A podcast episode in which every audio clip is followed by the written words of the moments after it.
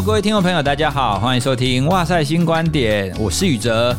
我们有的时候会听到，在生活当中有很多地方都有值得你学习之处，或者是说可以启动你的好奇心去观察。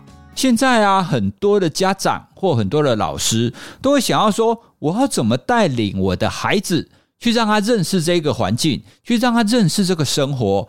你怎么启发孩子他的好奇心呢？因为我的小孩现在大的现在已经小二了嘛，我总不希望他只关注在学业上。我非常希望他可以对我们的环境、对我们的家乡以及对自己的生活都可以有一些好奇心。而这个好奇心呢，希望他可以从小到大都一直持续着。觉得人真的是要活到老学到老，而且现在随着科技，然后随着各种的知识的进步，我们有非常多的内容可以让我们持续的学习。当然呢，我们就是要邀请跟学习相关的专家来跟大家一起聊啊。邀请中原大学教育研究所的简志峰教授。Hello，呃，宇哲老师，各位听众朋友，大家好，很高兴今天可以来哇塞心理学。志峰教授之前也跟我们来聊过一集关于教育的部分。好，那因为我们一直认为，其实不管是学习也好，教育也好，千万不要觉得说你离开学校，你已经在工作，或者是你是家庭主妇，教育就跟你没有关系。其实教育跟学习是跟我们一生真的是息息相关的啊。志峰教授，我们先来聊一下。为什么现在我们要带领孩子去发掘他的好奇心？这个很重要啊！这个学校不会教吗？哎为什么不能直接让学校教就好？关于这个问题，哈，我觉得还好是在现在这个时代谈起。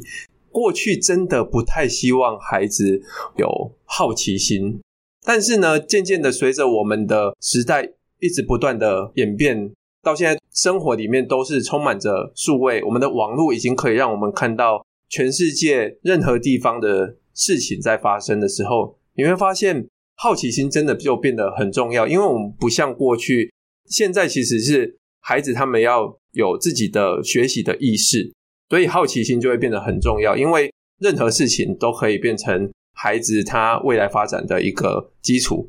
我孩子最近，我为了让他喜欢阅读，因为他其实其实还是不太喜欢看长文。他们学校也是很多人在讨论《鬼灭之刃》哦，那个很有名的漫画。所以呢，我就好，那我们干脆搬一套那个《鬼灭之刃》的漫画书回来。这其实就是可以开始在启发他的好奇心了。那因为我个人啊，我小时候是看《灌篮高手》的，所以我就也一样搬了一套《灌篮高手》回来。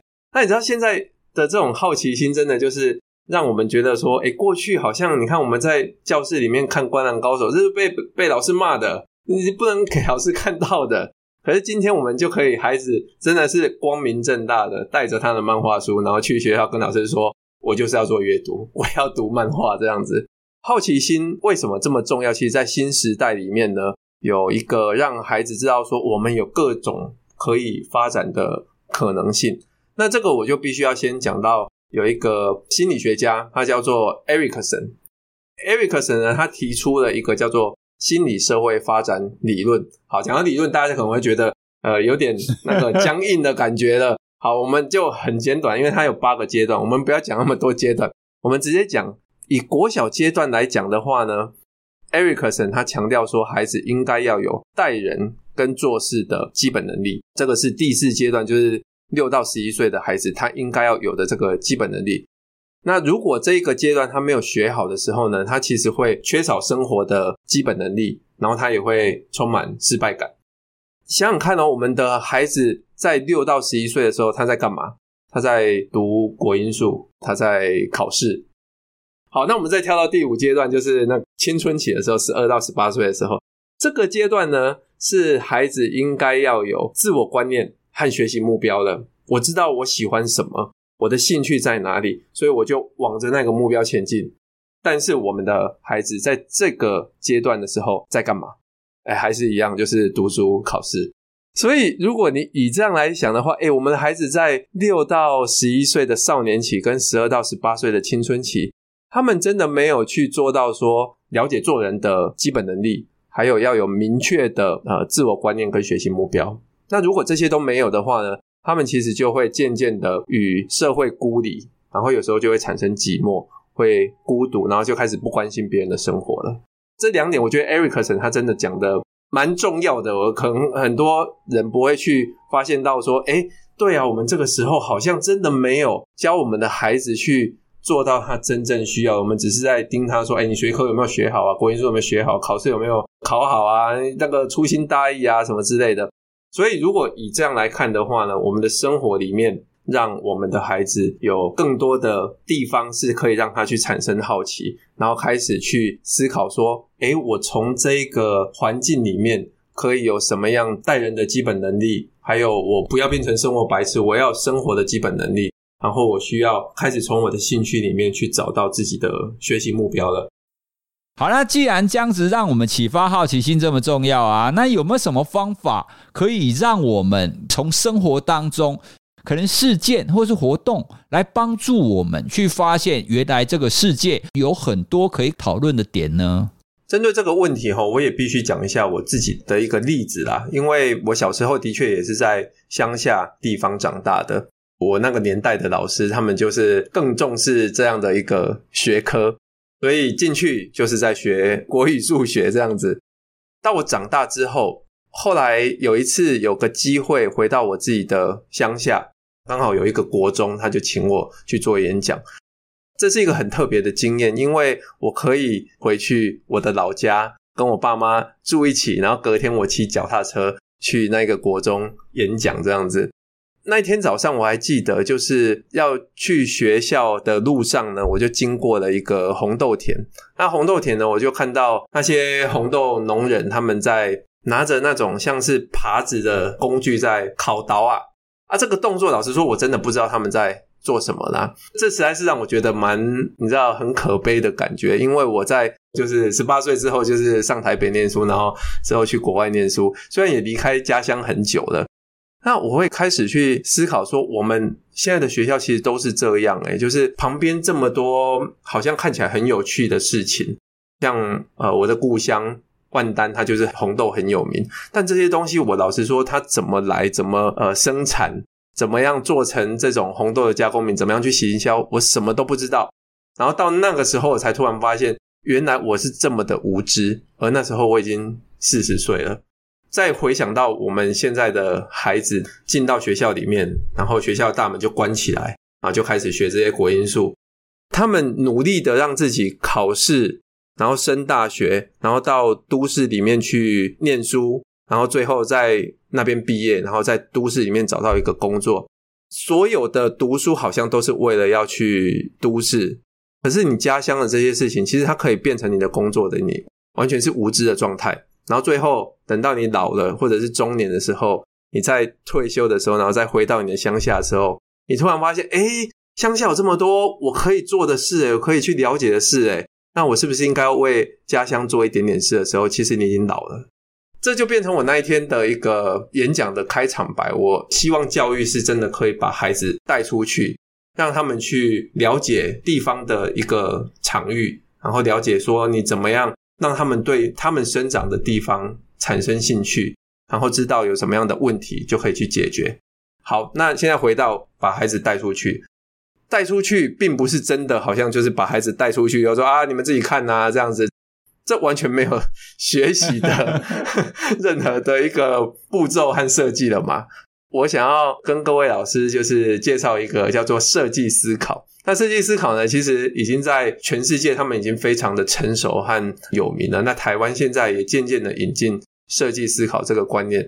设计思考呢，它是从美国史丹佛那边研发出来的。那他们设计了很多工具，这个工具呢，就可以让参与者他们从五个步骤里面去探索一个新的事物。第一个步骤就是观察，第二个步骤是定义问题，第三个步骤是发想，有 idea 之后才到第四个步骤，就是把这些发想变成是一个原型，哦，有一个产品把它开发出来，然后最后去测试这个产品。好，讲完了设计思考。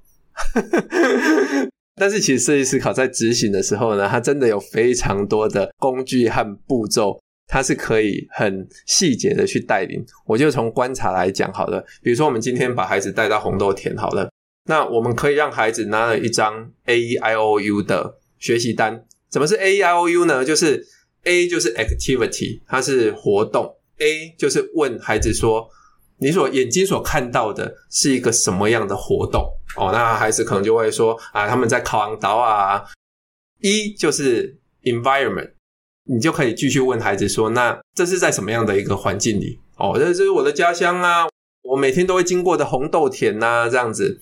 第三个就是 I interaction 呢，就是在地的这个使用者，他们叫使用者，但其实就是人呐、啊，对，就是人。他们跟环境有什么互动？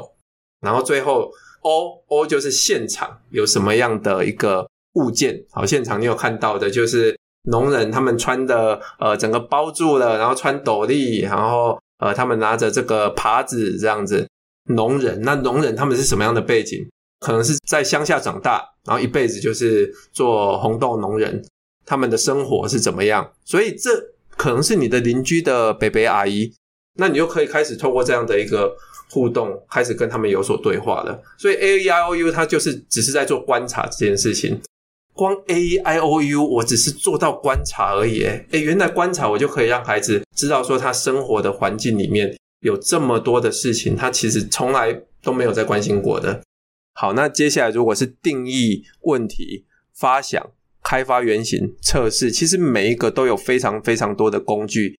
这只是我从红豆田里面，而且我只是讲了观察这一个步骤，让爸妈或老师可以带领孩子从一个小小的场域里面就开始有一些想法了。那现在的偏乡有这么多这么多的问题，比如说少子化啊，呃，人口外流啊，传统技艺无法传承啊，这些东西呢，其实真的有太多议题可以透过设计思考来做探讨了。哎，你刚刚提到这个观察，我觉得非常有意思诶，因为我们一般在讲科学素养，哦，科学的前面第一个步骤其实也是观察啊，你一定要先看到一个现象。然后你看到这个现象，你发现了某一些问题，那发现了这些问题呢，你感到好奇，然后你去做一些假设，然后再去验证嘛。哦，所以你刚刚描述的那个设计思考的历程，其实就跟我们一般在讲科学的历程，它本来就很像。而且这一些啊，它一刚开始一定都是需要你有下你的注意力，或者是你真的有去观察你的生活周遭。其实观察这一点，大概是我们启动好奇心最重要的一个部分。必须要从小就有培养这样子的习惯。你会去观察你生活的周遭，你就你会去思考。久而久之，你在各种不同的环境底下，你就会持续的去启动你的好奇心，去看看这到底发生了什么事。A E I O U 对应在我们现在的都市生活里面，它应该会是什么样子的情况啊？好，其实我现在也是住在算是都市啦，我在桃园中坜区，中坜区呢基本上有三十八万个人口，所以其实也是一个大都市。观察它需要把孩子带到一个场域的地方去。哦，那像我附近中坜区有一个叫做马祖新村，这个马祖新村呢，它其实跟过去蒋中正那时候、蒋宋美龄那时候的历史是有关的，它就是一个眷村，可是。他并不是是住着马祖的人哦，这个故事呢，大家可以自己去 Google 一下。夏日的时候，你会发现很多爸爸妈妈哦，他们会带着孩子去马祖新村做一些小旅行，然后那边呢，就是一个文创的，会有一些小点心啊、小文创啊。你会发现很多爸爸妈妈带孩子去，可能就是去哦，然后就买个点心啊吃一吃，然后有一个美好的周日上午这样子，然后就结束了。但是如果你带着 A E I O U 的这个观察表去，然后你可以跟孩子一起完成。哎，我说的是一起完成哦，并不是交给孩子说，哎，你自己去完成。跟着孩子一起去完成，透过这样的一个 A E I O U，你可以怎么样进行呢？比如说第一个 A 嘛，Activity 活动。好，我们可以问孩子说，你在周日上午，你看到马祖新村有什么样的活动？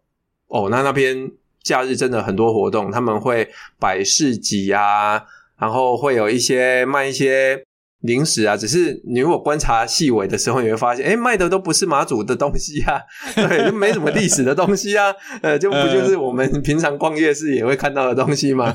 你如果再问孩子说，诶，那这个环境有什么特色？它跟其他的地方有什么不一样？孩子会说，没有啊，我去其他的夜市 看到也差不多啊。那这是一个很棒的观察欸，为什么它叫马祖新村？结果跟其他地方看起来都一样？诶，它有没有卖马祖的东西？也没有啊。然后再来就是周末的时候，游客或居民跟这个环境有什么样的互动？这就是 I 嘛，interaction 嘛。然后看他们就是啊去买买东西啊，吃一吃零食啊，然后就可以走了这样子。诶，那跟我们去其他什么好像都一样。诶，对，也差不多啊，对。好，那马祖新村有什么样的物件？啊，看到物件也有市集啊，有马祖的比较复古的建筑啊，哦，然后他们里面有一些装饰啊，但是里面也没有卖马祖的食物。对，就是跟其他我去的一些文创地区看起来好像也差不多。最后去讲到说，那 user 就是在那边逛的人哦，他们可能就是大部分就是。当地的呃父母他们会带孩子去，或者有时候会有游客去啊，就是一台一台游览车进去啊。那这样的观察下来呢，你会发现孩子他看到的点，他反而变成是一个可以探索的议题了。原来马祖新村展示的这些东西，并不会跟其他的地方有太多的差别。观众朋友可没听过创生呢？创生的意思呢，就是我们让一个地方，它透过一个产业或者是开发一个比较。公益的活动，然后让所有的人流都可以回流，特别是在地方偏向的时候，其实很需要这样的一个创生的活动。所以你会发现，像这样的一个创生基地，它做出来的东西，诶，跟其他的地方好像没什么差别，就可以来好好探讨台湾的创生计划到底出了什么问题了。对，那这只是一个小小的萌芽而已，你看就会有这么大的想象，是可以帮助你的孩子说。诶，那我们的环境里面出了什么问题了？诶，这个问题就可以继续再往下一个设计思考的定义问题，然后发想、开发原型跟测试，一路的走下去了。诶，所以其实像这样子的一个观察，我觉得真的是非常适合在带孩子出去旅游的时候，你就可以用这种方式去跟他讨论。那甚至啊，刚刚志峰讲的是用一个学习单的方式。其实我觉得搞不好更小的孩子，或是你没有想要那么正式的话，其实我觉得 A E I O U 也是一个非常棒的方法，可以跟孩子去回顾我们这一次的旅行呢。比方说，我前一阵子才带孩子去屏东的海生馆，我就可以问他说：“诶，那我们去海生馆玩，那你觉得你去有看到什么东西？你对什么东西印象最深刻？你有参加了什么活动呢？”那你觉得海生馆跟其他的博物馆有什么不一样呢？在海生馆里面，我们遇到很多人嘛，对不对？喂企鹅当中的员工哦，那他们一方面跟游客互动，那另外一方面也跟海生馆里面的那些生物互动。我觉得这一些都非常适合在旅游当中，或者是在旅游结束之后，跟孩子可以一起来聊一下，甚至呢，我们在回顾照片的时候。哦，你也可以去跟他一起回忆这样子的一个事件。我们常常在旅游的时候，我们总是这样走马看花，就很容易这样走过看过，然后吃完，然后就结束了，就好像是什么东西都没有留下。那志峰刚刚提的那个，我就觉得很棒的地方是，你看完了之后，你可以有一个你自己的观点，甚至呢，你会发现，诶，好像哪里。不太一样，好像哪里怪怪的。为什么这里卖的东西跟其他地方卖的东西通通一样？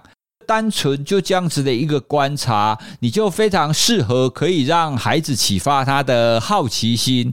这样渐渐渐渐的呢，他在各个不同的场域，在生活当中，他都可以透过这样子的观察的话，他就越来越容易去找到他到底对什么东西感兴趣，他会去想要进一步探索的地方。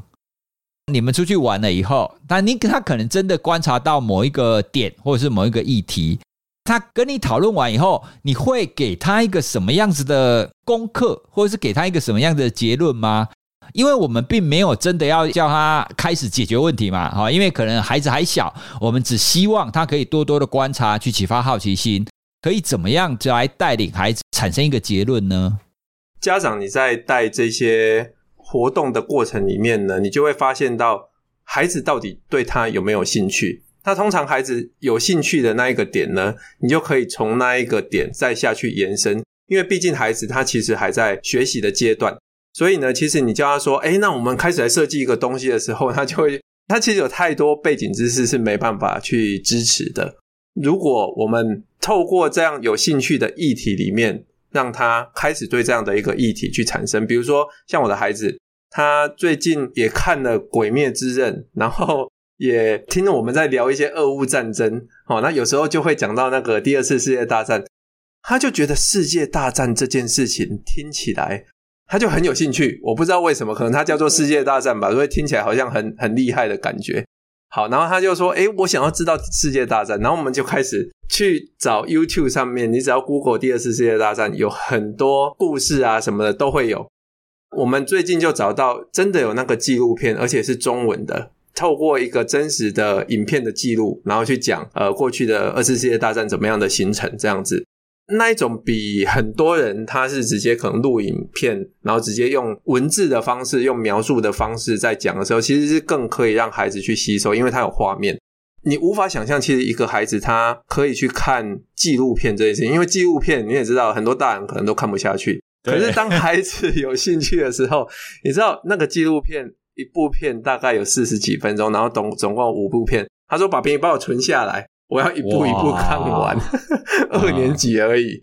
对，所以你看，从这里的时候，你就会可以呃了解这样的一个议题里面，就可以从这里面延伸，然后变成它可以吸收的养分。诶，我觉得你刚刚讲的很棒，诶，他就很像是我们跟孩子这样聊完之后，你会发现透过他所讲出来的内容。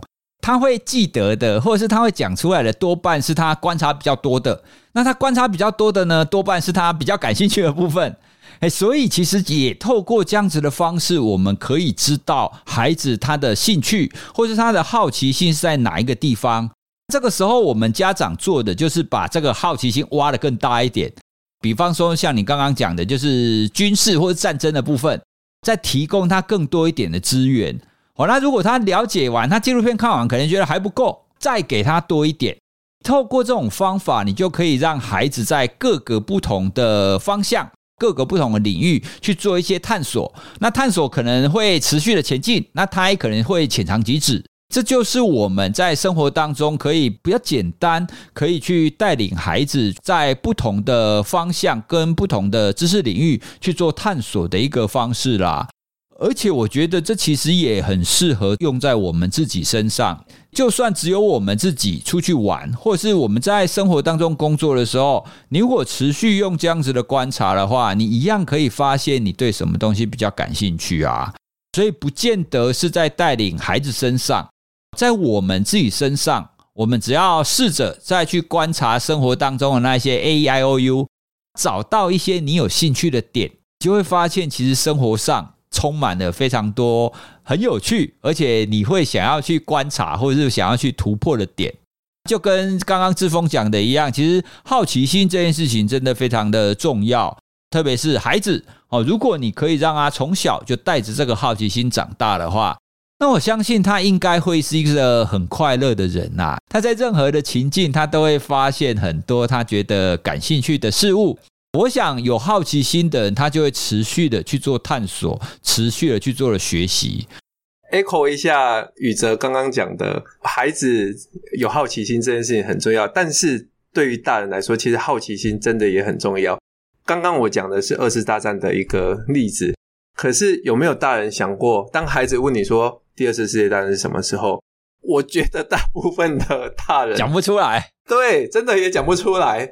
诶，那那个时候，如果大人他自己也来学习，我刚刚想讲的就是，当孩子在看的时候，你不要放给他一个人看，其实必须要跟他一起看。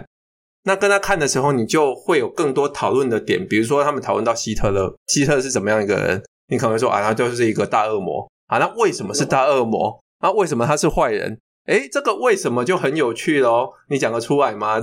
大人讲得出来，为什么他是大恶魔啊？因为他杀了很多人。那为什么他要杀了很多人？所以光这样延伸下去，你可以讨论到非常多的议题，甚至讨论到，比如说像集中营，像这些呃各国的他们的角力斗争，政治上面，苏联跟德国明明都是坏人，然后他们为什么又互相讨厌，要互相打？